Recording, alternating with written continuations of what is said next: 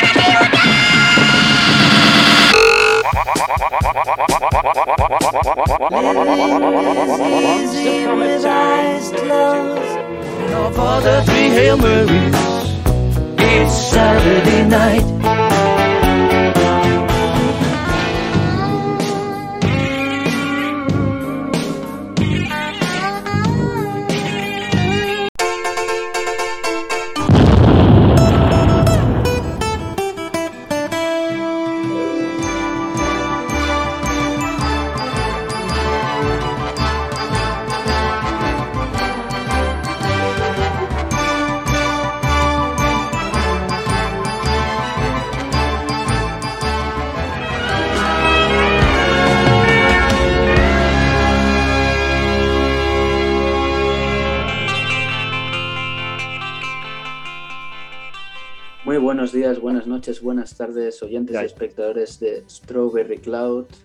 Estamos en el segundo episodio, o el primero si contamos al anterior como piloto. Estamos hoy con Juan, de Puebla. Y hoy vamos a hablar sobre Get Back, el nuevo documental que recién se estrenó en plataformas como Disney Plus. Hoy estamos con Juan. ¿Qué tal, Juan? Hola, ¿qué tal amigos? Mucho gusto. Yo soy Juan Carlos López Águila. Para no me conocen, vengo de, soy de la, de la ciudad de Puebla. ¿Qué tal todo allá? Un gusto, Juan, que, que hoy estés eh, conmigo para hablar de, de Get Back y así no tengo que, que, hablar yo solo y la gente se aburre de, de mi voz. Pero bueno, eh, todo bien por aquí. Eh, yo sé que mundialmente ha habido un, una gran recepción con, con este documental de Get Back. Lo primero que te quiero preguntar, Juan, aparte de cómo estás, aparte de cómo estás, es, es, eh, Bien, bien, todo. Ok. Eh, ¿Cuáles fueron tus primeras impresiones al ver el, el documental Get Back? ¿Era lo que te esperabas o, o- o cómo fue eso? Bueno, al principio yo pensé que iba a ser como gente, no, por ejemplo, en los algunos documentales de los Beatles ves que salen gente cercana hablando, diciendo, no, es que pasó esto, que entrevistando a gente. Yo pensé que iba a ser eso, pero en el momento me di cuenta que eran ellos grabando, o sea, no hubo, no era, no es como un documental, ta- no es como un documental, simplemente yo la llamaría las sesiones de Get Back, salen cantando, grabando. Y me impresiona porque hubo también este, muchas canciones de años anteriores que dije, wow, ¿a poco tocaron esta? Yo no me la creí. Yo dije, ya hasta se las, se las olvidaron o algo. Claro, claro. Eh, bueno, eso, eso es un... eh, porque el documental de Get Back podríamos decir que es como... Es como un, un live, no sé cómo llamarlo, es como esos programas que están grabados en, en, en directo, pero que so- son un poco para ver cómo vive la gente, cómo se relaciona aquí. Como en- en el- detrás de cámara, Más o menos, porque como un detrás de cámara. en España tenemos un programa que se llama eh, Gran Hermano. Otros programas que son como un live, que es como Ok, una un reality, perdón, a eso, no, no me salía la palabra, la Sí. reality. Un reality donde vemos a cuatro músicos que curiosamente son los Beatles, son la mejor banda de la historia. exactamente. Y bueno, ver cómo graban, cómo plantean, porque al principio eh, lo que no sabíamos en un principio era, eran los planes de los Beatles. Cuando ellos llegan a Twickenham, lo que planean es Ah, hacer un especial de televisión. Y eso es una, algo Sí. que no sabíamos. Pensábamos que, era un, que iban a grabar un disco, eh, otro disco. Y bueno, podían tener la idea del concierto, ¿no? Como finalmente fue, pero eh, sí, esos fueron, fueron aspectos nuevos que, que no sabíamos. Pero. Sí. Claro. Sí, de hecho, este, en un momento yo, cuando, bueno, yo ya sabía que iban a hacer conciertos, tenían planeado hacer conciertos en escenarios. No recuerdo su nombre, Lo que sí desconocía yo era este, que iban a hacer un programa de TV, como lo hicieron con Eiju, que llega la gente a abrazarlos y todo eso. Claro, claro. Ya, ya hasta que llegó un momento en que el programa no se dio, empezaron, pasaron los días y no tenían una idea clara de cómo hacer el, el, el programa. De hecho, ya estaban, de hecho, ya era, era, un hecho que se iba a hacer el programa, pero pues al final no, decidieron dar un concierto, concierto que se pospuso. De hecho, otra cosa del concierto es que hubo rumores que decían que los Beatles fueron arrestados. Bueno, después de ver el concierto de Get Back, en ningún momento vi que fueran arrestados. Exacto. De hecho, de hecho, por ahí leí que Mal Evans, está, terminando el concierto, estaban a punto de llevárselo y supuestamente Paul llegó a hablar con el oficial y ahí, y ahí quedó todo. Eso, eso es un, un, rumor que yo, que yo desconocía, ¿verdad? Porque sí que en el documental de, de Anthology de los Beatles, Ringo menciona que, que, que, los cuatro estaban de acuerdo en que arrestarlos hubiese sido un gran final para, para la película, hubiese sido al menos un final, porque no tenían final. Sí que querían tocar en la azotea, pero no tenían un final para la película original y eso sí que podría haber sido pues un gran final, ¿no? Pero eh, al final es curioso, ¿no, Juan? Cómo sí. vemos, por ejemplo, a Paul McCartney que, que, cuando están cantando Don't Let Me Down y se da cuenta de los, de los oficiales de policía que están ahí, cuando cantan Get Back, eh, Mal Evans eh, desenchufa el amplificador y Paul sigue cantando, ¿no? Sí. Eso, es, eso es sorprendente. Eso es algo curioso. De hecho, este ves primero yo lo, bueno lo, en primera los policías amables que llegaron este diciendo por favor apaguen esto el otro y cómo pudieron este el tiempo que los estuvieron entre, entreteniendo a los policías es impresionante no después llega Malevan los tranquiliza después suben. Es cuando me da risa porque Paul empieza a cantar otra versión de Get Back diciendo que mamá no te da permiso no estés jugando algo así dice no claro Loreta en referencia a los policías. Sí sí sí. Eh, y, y encima mirando a los, a los policías, ¿no? Cuando Paul dice, get back home, ya sea así. Ajá, voltea. Hacia... Claro, claro. Nah, eso, eso, es, eso es, es, es increíble. Incluso sí. yo escuché a John Lennon que dijo que respecto a Yoko Ono, eso es otro tema del que hablaremos. Cuando Yoko. Ono eh, estaba ahí en las sesiones, él dice, cuando Paul cantaba Get Back, echaba un vistazo a Yoko diciéndole Get back home to where you want belong. Eso al final no se ve mucho en, en, en el documental, pero sí a los policías. Sí, eh, de hecho en este documental, este, perdóname, se quería este, omitir eso de algunas peleas o discusiones, es lo que habían mencionado, solo iban a mostrar la parte buena y todo eso. Pero bueno, empezaron a pasar los días y en todas las sesiones yo no vi algo de incomodidad, de hecho muchos reaccionaban como si Yoko no estuviera ahí, de hecho, también Linda estuvo ahí, Maureen Starkey. Claro. Y este, creo que la única que no vi, o no sé si fue, creo que fue Patty Boyd, no me recuerdo si estuvo ahí. Patty eh, tiene una aparición eh, momentánea que es justo Ajá. cuando los Beatles están eh, cantando Can You Dig Ajá. Y, y, aparece Patty en un momento, pero curiosamente es el único momento en la que la vemos, porque sí que Maureen aparece más de una vez cuando están en Twickenham, luego cuando van sí, a, sí la he visto. a, la azotea. Linda está en muchos momentos también. Sí, Yoko, Linda también. Yoko obviamente es la que más, eh, aquí en España se dice que le gusta chupar cámara, pues más o menos este. sí. Sí, de hecho estuvo ahí, de hecho, este, medio escuché un rumor, no sé si fue cierto, que no sé quién de los cuatro dijo, no sé quién dijo que ellos estaban incómodos de que Yoko estuviera, pero al momento tenían que disimular que ella no estaba, ¿sí? Los Porque cuatro, obviamente, los, los, tres. Los, los tres. cuatro, creo. Los tres. Bueno, lo único que no habló mal, así mal, fue Ringo. Ringo Ringo siempre ha dicho que la separación de los Beatles ya estaba desde hace tiempo. O sea, fue lo único que no se expresó mal. Claro. Yo al final siempre he pensado que, que Yoko Ono no, no fue la separación de los Beatles, sino una de, una de las mil causas de la separación de los Beatles. Sí.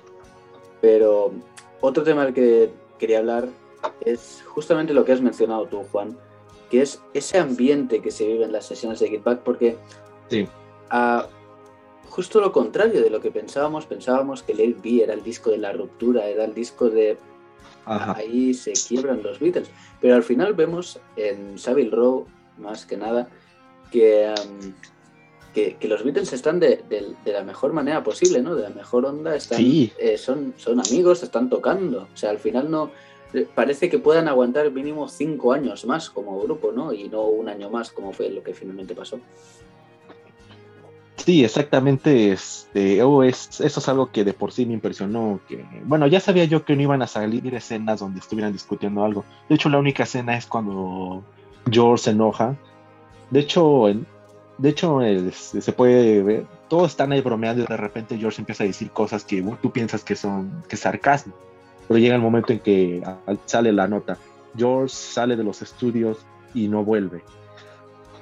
ves que después sale, ves que después sale que van a verlo a su casa y las cosas no terminan bien. No se sabe qué pasó, no se sabe si hayan peleado ahí o discutido, aunque no creo. Y ya es donde, de hecho, el escenario ese de Twickenham, este, se más, al momento que yo lo veo, ya, se ve un escenario incómodo, ¿no? O sea, imagínate, estás ensayando y atrás están, ves que estaban montando un escenario porque creo que iba a grabar Ringo una película o algo. Sí, iba una de Richard Lester. Sí, de hecho, este, no sé, yo creo que se sintieron incómodos, ¿no? Los trabajadores ahí haciendo ruido y ellos ensayando, como que de un momento sí se ve incómodo el lugar. Claro, sí, además que en palabras de George Harrison era un lugar muy frío, Twickenham, y bueno, lo podemos ver, que todos van con, con chaqueta, van con abrigos, Abrigos y todo. claro, y em, incluso eh, Twickenham, que poca gente lo sabe, es el mismo lugar donde se grabó eh, las Hell. imágenes de, de Hey no, de Hey Jude, Ándale, ajá. y bueno, de Help también, eso, eso no Creo sé. que también grabaron las canciones ahí, si no estoy mal. Grabaron algo de Help ahí. Ah. Sí, pensaba también el, el videoclip, ¿no? Porque el, el, videoclip de Help que, que aparece en las primeras en las primeras eh, escenas de, de la película, sí que más, o- más o menos podría ser, aunque es un fondo muy, muy blanco el de Help y, y aquí es más Sí. oscuro, podemos decir, con, con, con Creo que también-. Creo que también se grabó ahí la, la escena de Hell donde están cantando You Gonna Lose That Girl, si no estoy mal. creo. Mm, Eso, eh, eh, no, eso creo que, que es más eh, estudios de EMI, porque si te fijas ahí la, la Ah. cabina, ahí cuando les habla Ah, y, anda. y en Twickenham es como que e- es un, espacio muy abierto. Muy ajá, ándale. Como una bodega, siento. Exacto, es más, es más, más, más, eh, recogido, por decirlo así. Sí. Entonces, este documental también, eh, hay que decir, está dividido en tres partes, tres partes de tres horas. Exactamente. Am, aquí va otra pregunta, Juan. ¿Tú te lo, te lo viste todo de seguido? Eh, ¿Paraste la- a la hora y media y dije lo voy a ver después? ¿Cómo fue eso? Este, sí, sí, de, de hecho a la media, porque lo que pasa es que yo los veía en la noche. Y este, en el momento yo llegaba, cuando lo veía, yo llegaba a la mitad y decía, ah, todavía le falta un tanto, bueno, voy a dormir, después le seguía. Claro. Pero sí fueron muchas, muchas horas. Sí, porque ni, ni nada más ni nada menos que duran nueve horas ese documental. De hecho, mucha gente quería que saliera en el cine, pero es mucho material para que salga en cine, ¿no? Sí, pero lo que pasó es que en el cine iba a ser mucho más corto. Iba a durar, eh, no sé si eran dos horas o, o más o menos por ahí. Ah, pero en, eh, en el, en, el, en el cambio de idea de, de decir vamos a publicarlo como serie en Disney, Sí. ahí di- dijeron vamos a meter más material y ahí se, se fueron a las, a las nueve horas. O sea, básicamente tenemos seis horas, cinco horas más de, de- de Beatles. Sí. Esos son los pros y los contras, porque eh, ¿qué prefieres? ¿Verlo durante dos horas y media en la pantalla grande y recordando esos tiempos de Hard Day's Night, de Hell? ¿O prefieres ver nueve horas que tienes más material y verlo en Disney Plus? Ahí va la pregunta. Bueno, en el cine, bueno, obviamente es más cómodo verlo en el cine porque ahí no paras, ahí de seguido y lo puedes ver tranquilamente, porque hay veces en momentos en que te enganchen, quieres seguir, ¿no? Claro. Y por otro, y por otro lado dices Disney, bueno, por otro lado en Disney pues puedo verlo una, lo malo es que veo una parte, luego cuando dejo ver una parte al otro ya la veo como que me pierdo un poco. O sea, yo- Claro. aunque me gustaría verlo así en Disney a seguido, tantos, tantas horas, pero yo creo que un momento sí preferiría pues en el cine. Claro. Pues, pero al final, eh, o sea, aunque dura muchas horas, eh, todo- todos sabemos que son los Beatles y, y no nos Sí. van a aburrir esas horas. Y si pueden ser 12 Claro. horas, que sean 12 horas. Ya lo, Sí, lo un vemos día en- en diferentes. Claro, claro. Peter Jackson, la verdad es que lo hizo muy bien, viniendo del Señor de los Anillos. Eso Sí. es, es, es perfecto. Muy buen Peter, Peter Jackson. Otro, otro, bueno, al años atrás el- algo parecido fue el de Eight Days a Week. Yo recuerdo Eight Days a Week. Claro. El documental, ¿lo viste, no? Sí, el de Mm, Ron Howard. eso mismo, Ron Howard, eh, que es de las giras de los Beatles, justamente. Sí. Y es- de hecho sigo esperando el Shea Stadium en DVD. Exacto. Y de hecho yo escuché también que en los cines, porque yo no pude ir al cine a verla porque, bueno, por muchos temas de trabajo, pero Ajá. cuando terminaba el filme, ah, se rumoreó por ahí que salía el concierto entero, el Shea Stadium puede ser, al final de la Sí, película. sí, sal- salió entero. Yo ya sabía, bueno, me habían dicho un día anterior, me había dado cuenta. Y al final, pues, después de los créditos, ves que salen los Beatles hablando de Feliz Navidad y todo eso. Sí, bueno, Ya, eso ya es empieza el increíble. concierto. Ya es el concierto lo mero bueno. Dices, ah, el concierto. Y estaba en HD, una gran calidad. Dije, no, hombre, te- tiene que salir esto en DVD. ¿Tú, Pero tú jamás fuiste, salió. ¿Tú fuiste al cine a ver eso? Sí, sí, no, creo que fue al. Creo que nada más estuvo pocos tres días. Creo que yo fui al tercero, el último día. Ah, porque ahí en el descuento. Ajá, ándale. Y pero mucha gente, mucha gente se fue del cine durante los créditos y se perdió el concierto. Este, no, no, por- no, porque. No, no, de hecho toda la gente se quedó. Lo que pasa es que en algunas películas, cuando son los créditos, empiezan a prender las luces cuando ya no va a pasar nada. Ah, claro. Pero seguían las luces, seguían las luces apagadas. Es que después de los créditos, como te digo, salieron los Beatles hablando sobre hey, los mensajes navideños que grabaron. Claro, que los la gente pueden que escuchar, oyentes los pueden escuchar en el capítulo anterior de felicitaciones, felicitaciones navideñas. Sigue, Juan. Sí, sí, de hecho, ya después de los mensajes navideños, siguen hablando. Lo último que hablan, sale el concierto y dice, ya, la gente se quedó, nadie salió. Perfecto, perfecto. Y todos pudieron de- eh, disfrutar del maravilloso concepto del Shea Stadium. Eh, justamente cambiamos el Shea Stadium, que es uno de los conciertos más icónicos de los Beatles, por otro de los más icónicos de los Beatles, que justamente fue el último concierto de los Beatles con público, y fue el concierto Azotea. Ese concierto es insuperable, Juan. Sí, sí, la verdad, muchos han tratado de, de paro- parodiar. De hecho, muchos han hecho homenajes, pero no, no le dan, no tienen ese toque que los Beatles tenían, porque, bueno, los Beatles fueron los. De hecho, hubo un rumor que dice que los Beatles no fueron los, pri- los primeros. Medio escuché que ya había otra banda, otro artista que ya había algo- hecho algo parecido. Y este. Y bueno, aunque haya, haya sido un concierto espectacular, pero en el fondo, de hecho, Paul fue ese el que menciona que no le gustaría volver a hacerlo. Aparte, porque el techo supuestamente no iba a aguantar peso. No sé si ves que Paul hace una referencia a eso-. Sí, sí, sí, incluso los, los, los de recepción de Apple también dijeron, eh, no, eh, quédense en la puerta porque hay un so- hay sobrepeso ahí y podría colapsarse. Sí, ajá, de hecho no. Sí, de hecho Paul es el que al último que dice que fue un desastre, ves que creo que él es el que dice que no le gustaría volver a repetirlo. No, George es el que dice que fue un desastre el concierto. Y ya, al siguiente día ves que graban of Oz, Let It Be, Lonely When You Roll. Claro. Ah, por cierto, Juan, ¿tú crees que Paul ejerce de líder en, en, en, eh, en todo el documental o estaba a partes iguales? Este, bueno, mira, es eh, Ringo, Ringo, él sabemos que él fue el que nunca, él siempre, como que, aunque lo consideran un amigo, pero siempre estaba atrás.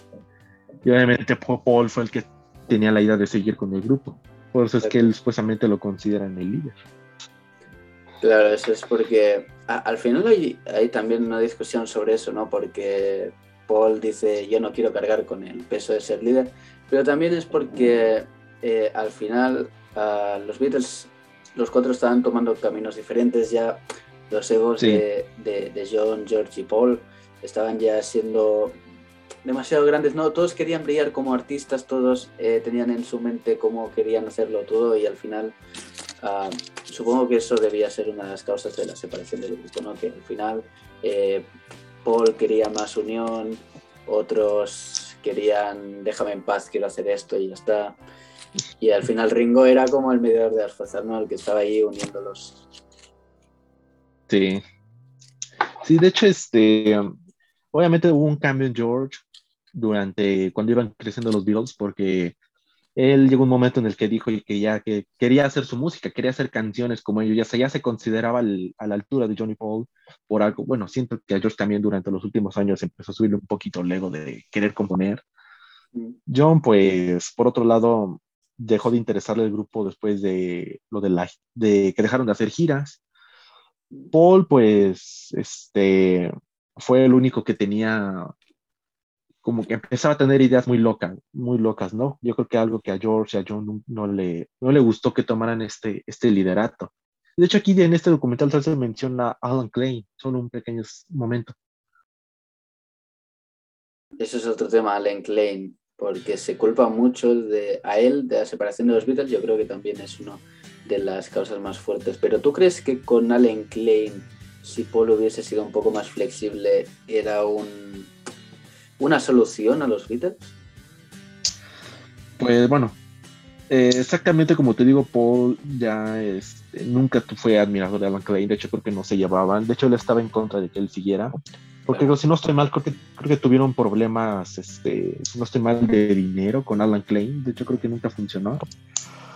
Y este, pero igual ya cada quien, como te digo, después de lo de las giras del 66 que dejan de hacer, ya cada uno de ellos, John, George y algunos ya empiezan como a no querer seguir en el grupo.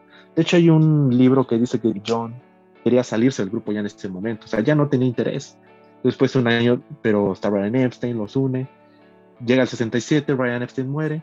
Obviamente John y muchos de ellos empiezan a perder ya la emoción por el grupo. John, pues por otro lado, conoce a Yoko. George, pues como te digo, empieza a tener esas ideas de que es un gran compositor. Y por otro lado, Paul, que ya en 69 se casó, tenía su primera hija, y Castra. Exacto. Ah, O sea, ya estaban creciendo, ya eran casi adultos. Claro, por otra parte, eso es interesante porque es, eh, es la última parte de, de la época de los Beatles. Ahí hay una cosa que yo quería comentar ahora que es muy interesante porque um, Let sale después de Abbey Road. Ese proyecto que hemos visto, ese, ese documental, iba a salir, bueno, estuvo grabado antes de Abbey Road, pero salió antes Abbey Road, luego salió Let It. Ah, los Beatles consideraron que, que era un, un experimento fallido. Entonces, yo tengo una pregunta, otra pregunta, que es, ¿tú crees que el nivel de canciones en cuanto a composiciones para ese disco había bajado un poco? Eh, las canciones seguían siendo igual de buenas. Eh, a mí me parece que fueron muy buenas, pero eh, el propio Paul McCartney ha, comentado que no querían defrauda- defraudar a los fans. ¿Pero tú crees que los Beatles iban en una, eh, seguían en buena dirección musicalmente? Pues mira, en esa, por ejemplo, John, tu nivel de canciones, este, siento que había bajado un poco. De hecho, en el Ladies Be, la única, única composición así es Diga Pony, lo cual, bueno, él comenta que es una canción completamente basura. Digo, a mí me gusta Diga Pony, pero en el Sí. fondo la letra, si te puedes dar cuenta, es muy absurda. En Sí. el álbum blanco, la única canción buena que se le puede considerar es Julia. Ya después, cosa como que John fue el primero que empezó a bajar un poco ya el, el interés de hacer canciones. Por otro lado, George, pues nos dio hitazos como Here Come the Sun, Something. O sea, George tenía más que dar. Por otro lado, Paul, pues fue el que más, como que más aportó. Claro. Bueno, pero en, en el álbum blanco, John, recordemos que tiene Dear Prudence y Happiness is a Warm Gun. Ahí, Sí. ahí sigue bien. Eh, pero, pero sí, al, fi- al final creo que también lo que, lo, que falló un poco fue que, que al final las canciones eh, iban a, a estar expresamente hechas para tocar en vivo, ¿no? Para ese concierto, para el especial de televisión. Y al final tenían como la agenda muy apretada, ¿no? Porque también Ringo tenía que hacer eh, su película. Pero al final las canciones valían, ¿no? ¿Tú crees? Eh, o sea, Diga Pony, One After 909, I've Got a Feeling, Get Back. Sí, sí son buenas canciones. De hecho, de hecho exactamente ellos estaban, podemos decir, un poco presionados. Pues tú dices, Ringo va a hacer la película, iban a hacer los conciertos. Y bueno, al final tanto proyecto y tanto para que los Beatles lo pospusieran y todo eso. Claro.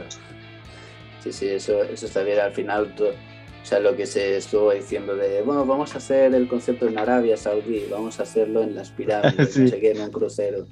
Eh, al final, lo, lo más sencillo es lo, lo mejor, ¿no? Al final lo vamos a hacer en la azotea, Sí, que al en la final, azotea.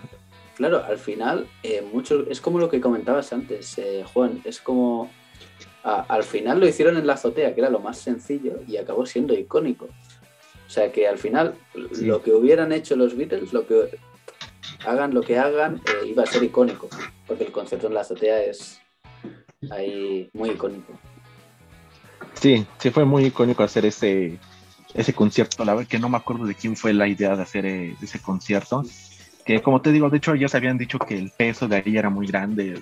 Justamente creo que estaba a punto de caerse el techo. Creo que era tipo madera, ¿no? Sí, sí, sí, sí. Am, pero, pero bueno, al final eso, eh, hubo muchas grabaciones de, azotea, eh, de todas las, las tomas que se hicieron, porque de, de se hicieron tres, de I've Got a Feeling 2, de. Don't Let Me Down otro par, y, Dos. One, y, y One After 909 y, y, y Diga Pony se hicieron solo una de cada. Sí, Pero, sí, pero eh, estuvieron bien. Claro, exacto. Pero al, al final esas grabaciones terminaron en el disco Let It Be, que fue publicado un año después. Entonces, eh, aquí va la pregunta que ya habíamos hablado entre bastidores, pero vamos a hablarla ahora. Let It Be o Let It Be Naked. Bueno, acá como dice, por ejemplo, Let It Be, hubo, ahorita que me di cuenta, hubo muchos tracks que salieron de en vivo, pero fueron, fueron cortados. Por ejemplo, en la versión de Get Back de Let It Be, salen los Beatles, este, al final de la canción salen aplaudiendo y sale John diciendo, eh, sale John diciendo, bueno, de hecho la versión de Get Back de Be normal es esa, creo que es la versión de estudio, ¿no? Claro, sí, sí, sí. Y no entiendo por, no entiendo por qué esa versión le agregaron el verso donde del concierto, porque ves que en este verso al final del concierto John dice que agradece a la audiencia por haber pasado la audición, ves que dice algo parecido. Claro, exacto, lo No de... entiendo. Eh, quiero, quiero decir gracias en nombre mío y de la banda y espero que hayamos pasado a decir. Pero al final esto es icónico, o sea, em, Sí. al final yo an- antes cuando escuchaba, y supongo que a todo el mundo cuando escuchamos eh, eh, Get Back, al final Ujú. ah, decimos, ahora llega la- esa parte de John en que dice, eh, gracias y espero que hayamos pasado la audición. Eso es, es icónico al final, o sea, to- todo lo de los Beatles es icónico, hagan lo que hagan. Sí. Sí, de hecho es lo que me impresiona es que si tú escuchas las canciones piensas que fueron en estudio, pero o sea, fueron en vivo. Yo digo, wow, o sea, una banda que suba a la azotea y grabe eso, luego, luego se escucharía el, ron- el ruido de fondo, ¿no crees? Claro, es, eh, y al final eso es muy bueno en la, en la película, en el documental, cuando dicen, esta grabación es la que salió en, en, en, en Let It Be. Exactamente. Eso es, eso es genial. Em, De hecho, algo que perdió el, algo que perdió un poco el concierto que no me gustó fue creo fue que empezaron a improvisar can- este, improvisar esas canciones. Por ejemplo, improvisaban Get Back, la terminaba, no le salía y volvían a repetirla. Después van con Don't Let Me Down, One After 909. Después vuelven a volver a repetirlas. Algo que por un lado como que no está bien, pero no, no. sí, pero hubieran agregado otras canciones. Claro, pero ¿sabes lo que pasa? Que yo creo es que al final, como estaban haciendo el álbum, aparte de para poder grabarlo y tenerlo en el documental de ese concierto, eh, querían grabar varias versiones, no, no porque salieran mal, porque yo creo que todos estamos, eh, Perfectas. sí, todos estamos de acuerdo en que salieron bien. Eh, yo creo que es como dij- dijo Paul al, al final del documental, sale diciendo que en, en- en- en Let It Be creo que es cuando tocan Let It Be, eh, bueno, vamos a hacer otra, pero para cubrirnos, ya sabemos que la tenemos. Eh, yo creo que era Ajá. eso, ¿no? Sabemos que Porque está a bien ser esta. diferentes.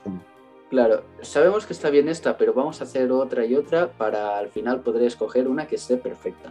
Yo creo que es para eso. Ah, sí me acuerdo. Sí, sí me acuerdo.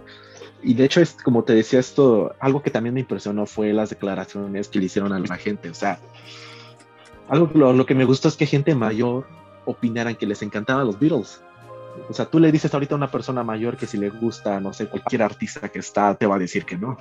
Claro, eso es verdad. Y, y al, y al revés, si le preguntas a alguien mayor te va a decir, sí, los Beatles. Sí, pero no, yo decía que si le preguntas ahorita a una persona mayor, eh, no sé, ¿te gusta Bad Bunny o te gusta esta banda del momento? Te va a decir, no, no, no me gusta eso.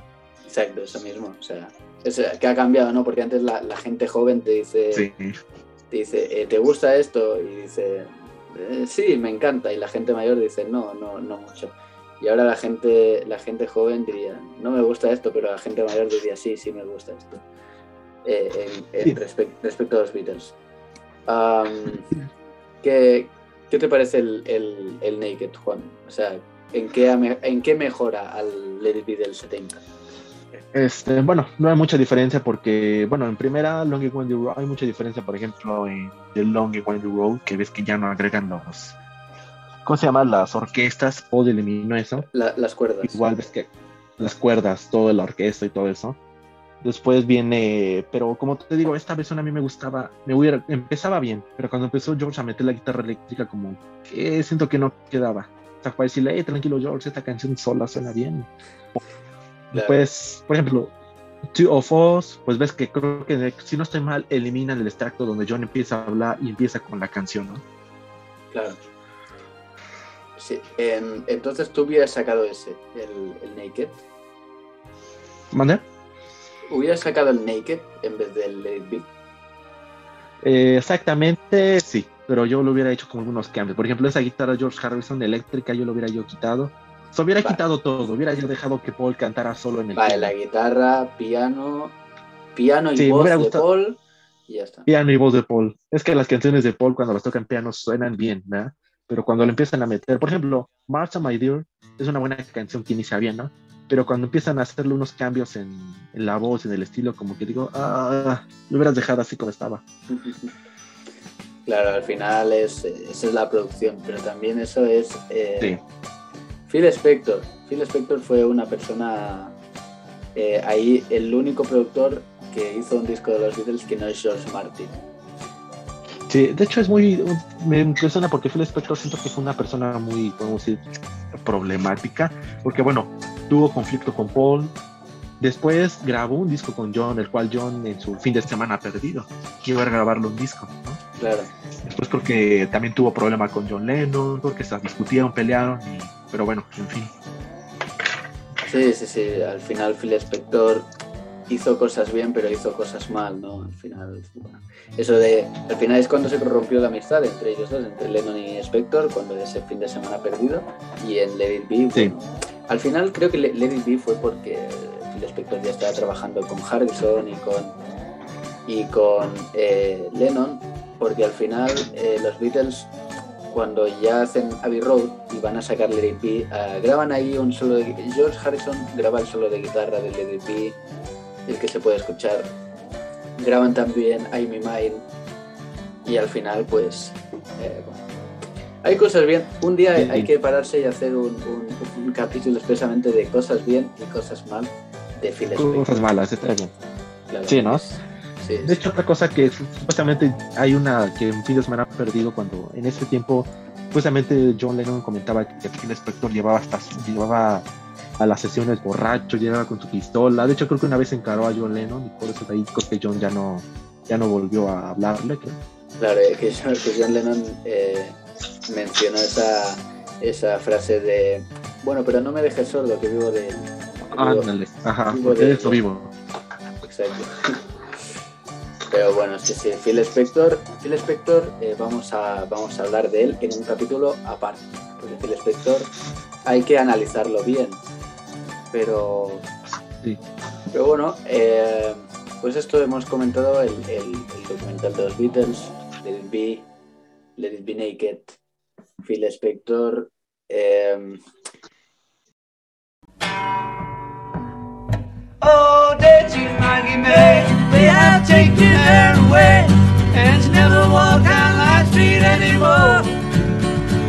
Well, Jesse Gilly found her, robbing the homeward bounder, that dirty, rugged, rugged Maggie May. To the heart of Liverpool, got nothing as fool, and was my bed. There's and dancing, there's no dancing. Let Jackie no good Robin Maggie May. Oh, Jackie Maggie May, they have taken her away. And she never walked down Lime Street anymore. Oh, the Georgie guilty found her? No Robin a home abounder. That dirty no good, no good Maggie May. Take it, Maggie. Oh, fancy me chances with you. I fancy me chances with you. I fancy me chances with fancy me chances. Oh, fancy me chances with you. Fancy me chances at the lock. fancy me chances with your frock. Fancy me chances. Fancy me chances. Fancy me chances with you. Oh, fancy me chances with you. Fancy me chances with you. Fancy me chances. Fancy me chances. Fancy me chances with you.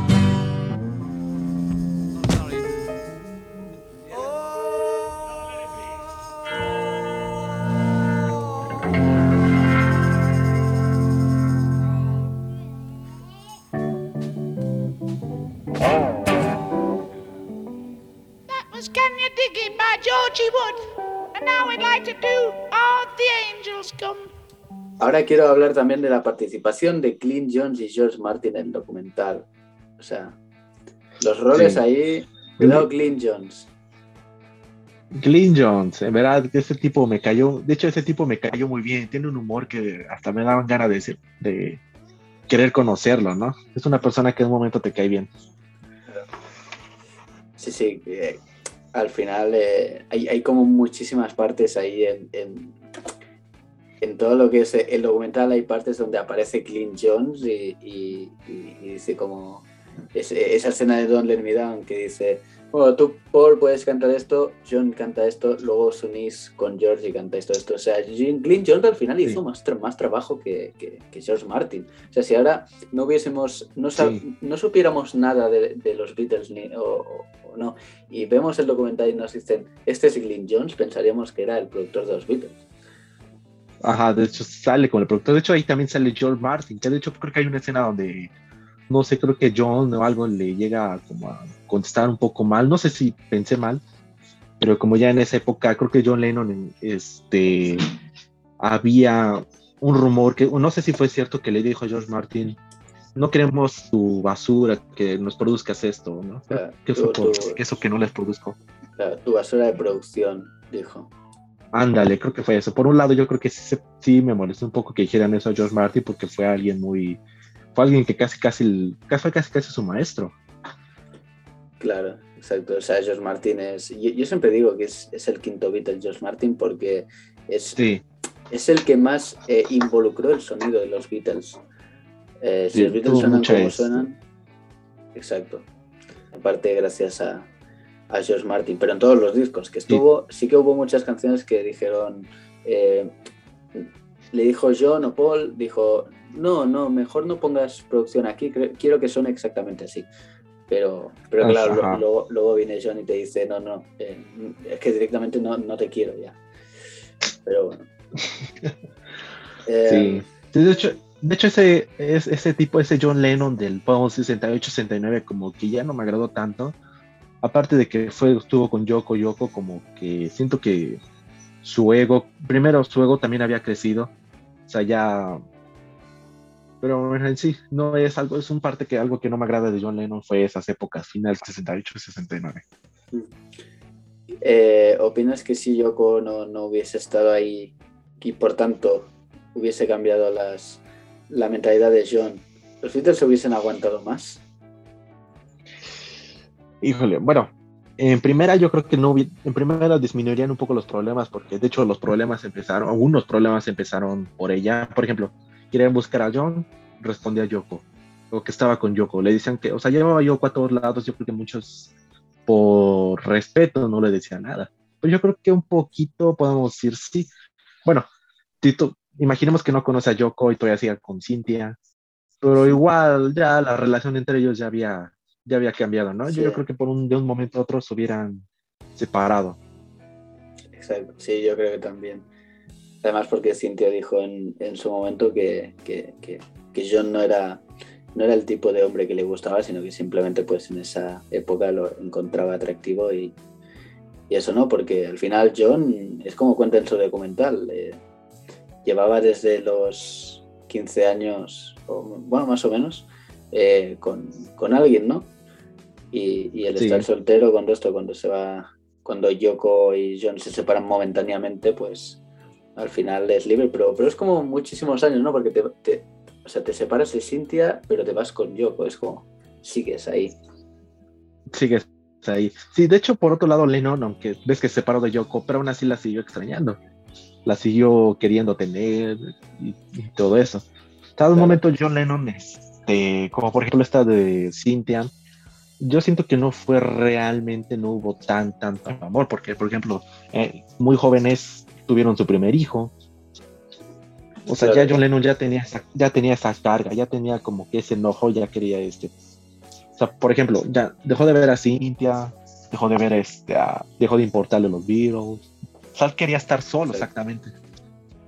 Exactamente. Pero es, eso también que quería comentar es una es la evolución de los Beatles, ¿no? Porque sí que John Lennon fue creo que el que más cambió durante toda la carrera de los Beatles. Pero si nos fijamos bien, los Beatles tuvieron una carrera del 62 hacia el 69, donde nos situamos hoy, pero, pe- pero, claro, son solo siete años los que pasan de Love Me Do a, a Dig a Pony. Sí. Sí, como te digo, John Lennon había ya disminuido un, poco su, su manera de escribir. Yo creo que cualquier cosa que se le ocurría la escribía. Porque de hecho, la men- Lady B podemos decir que es la, el álbum con menos participación. Que bueno, ya después en Come Together quiso dar un último estirón y nos entregó Come Together. Exacto. Eh, ahí, ahí hay muchos temas de los Beatles en, en Let It Be que luego se publican en Abbey Road, porque estamos con, Sí. eh, con I Want You, con... ah, Ándale, Want You también. Claro. Silverhammer. exacto, Maxwell- eh, Oh Darling. Ahí hay varias interpretaciones de Oh Darling. Golden Slumbers también hay una, una Claro, de hecho también aquí Wade. hay una también aquí hay una canción una referencia a otras canciones como Another Day eh, The Backseat of My Car y canciones que. Paul posteriormente sacaría Claro, claro. Y, y además Give Me Some Truth también de, de John. ah, Ah. creo que sí creo que sí también Eh, Eso, eso, es, eso es una parte muy buena porque en el Let It Be Naked hay un disco, mm, iba a decir oculto, pero no es oculto realmente porque figura en la contraportada del disco. Es un disco que se llama Fly on the Wall,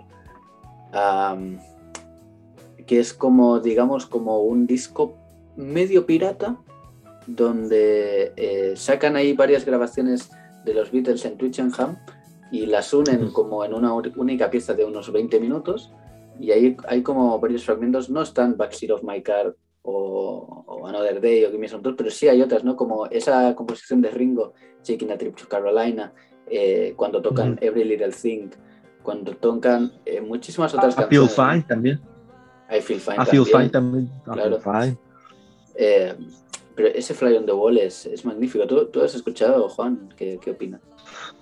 no no ya había escuchado que había bootlegs de ese tipo de, de canciones pero yo digo que yo desconocía que habían cantado esas can- esas canciones por ejemplo también Doors empieza a cantar una canción que saldría después, no sé si te acuerdas, se me fue el nombre. Una canción que graba George ahí. Um, Austin. Se me fue el nombre. No, no, había otra canción que estaba cantando con el piano, pero se me fue, se me fue. All Brown Shoe. Ah, All Brown Shoe, ándale esa. Esa. All Brown Shoe, sí, que luego Esa. sería el nuevo single de los Beatles. Sí. También graban Octopus Garden, creo que ahí empieza, ¿no? Claro, Octopus Garden, una que se nos había escapado. Octopus Garden, que está en Abbey Road también. Sí, que Amy Through de Bathroom Window también. Al igual Sí. que Polythene Pump y Mimi Mr. Mustard. Luego, eh, hay otra composición que se llama Mad Men, que esa eh, y Susie Parker, que son dos canciones que ah, son medio famosas en, la, eh, eh, en el grupo de, de medios pirata de los Beatles, porque son dos canciones que tienen como mucho ah, nombre, son muy conocidas, pero al final nadie habló de ellas. John Lennon o Paul McCartney no han mencionado en muchas entrevistas, cuando se habla de Get Back o Abbey Road. Y tampoco aparecieron ni en Back, ni en Angel Mad Men y, y Susie Parker, pero fueron ensayadas mucho. Sí, sí, lo que pasa es que son canciones que de repente se les ocurrían y son, un- podemos decir canciones como John Lennon consideraba muchas de ellas basura, o sea, son cosas que a lo mejor se les ocurrieron y ya después ya no quisieron como, como hablar de ellas, ¿no? Como diciendo, ah, sí, pero pues es algo que se nos ocurrió, pero pues etcétera, quedó atrás. Hablando del piano de All Brown Shoe, ¿qué opinas de Billy Preston? Billy Preston, bueno, es alguien que pone en ambiente el... Me gusta también su- mucho su forma de ser de Billy Preston. Cuando aparece es alguien que te agrada a primera vista. De hecho, ella- ellos habían dicho que necesitaban a alguien que aumentara el ambiente. Llega Billy Preston. Increíble, me cayó muy bien Billy Preston. La verdad es que es una, fue, un- fue una gran persona que paz descanse. Billy Preston es el ingrediente que necesitaban los Beatles para, para terminar Sí, su proyecto. Exactamente. Ya después, por ejemplo, ya como, hace como decíamos en Twickenham, como era un lugar frío, también era un lugar donde se veía un poco la tensión, ¿no? Exacto. ya, cuando ya hay un cambio, cuando llegan a los edificios de Apple, hay un cambio porque ahí es donde ya se expresan libremente, ahí es donde empiezan ya a llevarse mejor, a hablar otras cosas y este, hay ya mejor comunicación. Exacto, exacto. Ahí es, es justo cuando o sea, se puede dividir en dos, en dos partes eh, Get Back o Let It Be, Sí, que es Twickenham y luego eh, Savile Row, que es cuando empieza. Ahí todo, todo, Sí. todo la buena onda, todo ahí en, en, en Savile Row. Ahí se sienten más libres, pueden hacer lo que quieran.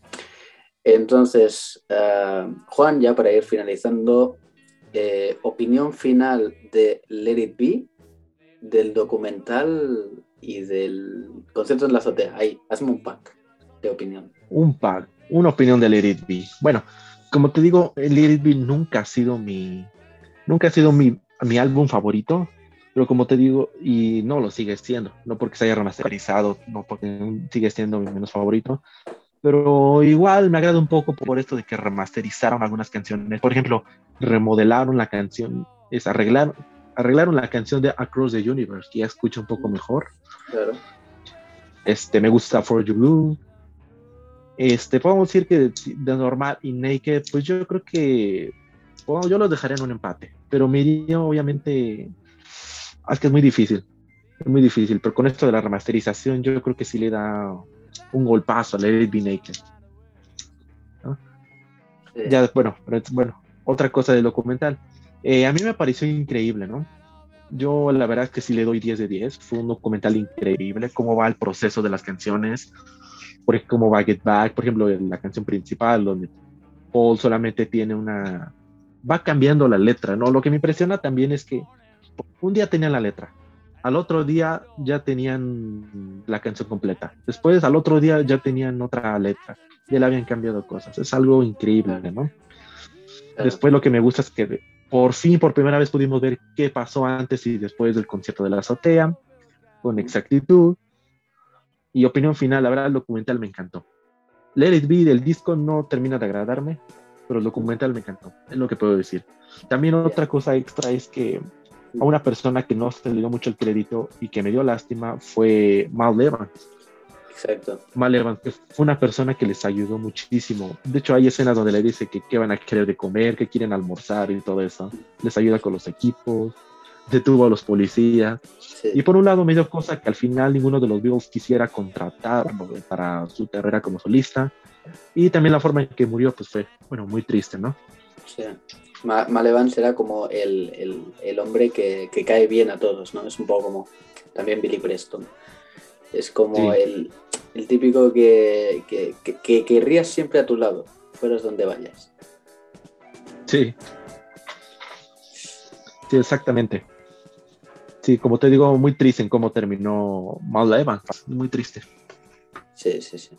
Pero bueno, eh, siempre, siempre lo re- lo recordaremos y, y Get Back es una buena forma de recordarlo, como el documental, porque aparece mucho y sus apariciones son estelares, podemos decir. Así que bueno, eh, gente, hemos llegado al final de, de este episodio. Hemos hablado de Get Back, de Let It Be. Hemos hablado de, de, de es- de esta gran historia, de, de este gran tesoro que nos ha brindado Peter Jackson este pasado Increíble. mes de diciembre. Eh, que hoy justo, cuando estamos grabando esto, se cumplen 53 años del concierto en la azotea. Y, De hecho, hoy sí, Inglaterra y Estados Unidos tienen la suerte de que se esté transmitiendo allá, porque creo que el concierto de las se iban a transmitir allá en cines. exacto. Sí, sí, sí. Ha, ha ¿Quién sido transmitido. La gente con suerte que ha podido verla ahí en la, Wow. gran, en la gran pantalla. Mm. Ah, Exacto. Eh, Esperamos algún día lo vuelvan a proyectar ahí para, para pueblos. para pueblos, Sí, no, para sí. no grandes ciudades. Pero bueno. Y eh, ojalá llegue. Exacto. Bueno, pues ah, hemos llegado al final. Muchísimas gracias, Juan, por, por estar aquí y charlar con nosotros en este primer episodio de, de Strawberry Cloud 909. Y, y bueno, eh, dinos dónde te podemos encontrar en redes sociales. Pues bueno, antes que nada, pues mi querido Neil, pues muchas gracias por la, por la invitación. Es mi primera invitación a una radio, podemos decir así. Es, es icónico, es increíble, ¿no?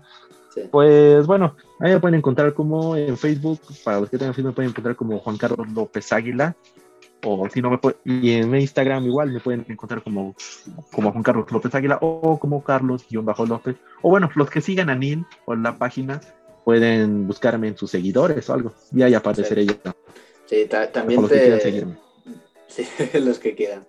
Eh, voy a dejar el, el- en la descripción de este episodio, lo van a encontrar en eh, redes sociales de Juan Carlos para que le puedan seguir. Así que bueno, muchas gracias a ti, Juan, por, por aceptar la invitación. La verdad es que eh, Juan, Juan y yo nos encontramos eh, o nos eh, conocimos en el canal Hay un lugar con un eh, vídeo colectivo de John Lennon a través de su obra, que lo pueden chequear Sí. en YouTube. La verdad es que es impresionante, lo hemos estado hablando eh, off the record y, y la verdad es que, que fue impresionante. Así que, Sí. que bueno, lo pueden, lo pueden chequear, pueden eh, eh, visitar a Juan en sus redes sociales. Y Sí, eso es Igual todo. también pueden visitar el, pueden visitar el canal Hay un, Hay un lugar también. Exacto. Con el amigo Neil Eduardo, que siempre es una, una gran compañía. Así que, así que bueno, gente, gracias por escuchar Strawberry Cloud 909. Soy Neil Casas y nos estamos escuchando. Tengan Bueno, gente, hasta luego. Que tengan, un, que tengan un excelente día. Hasta luego.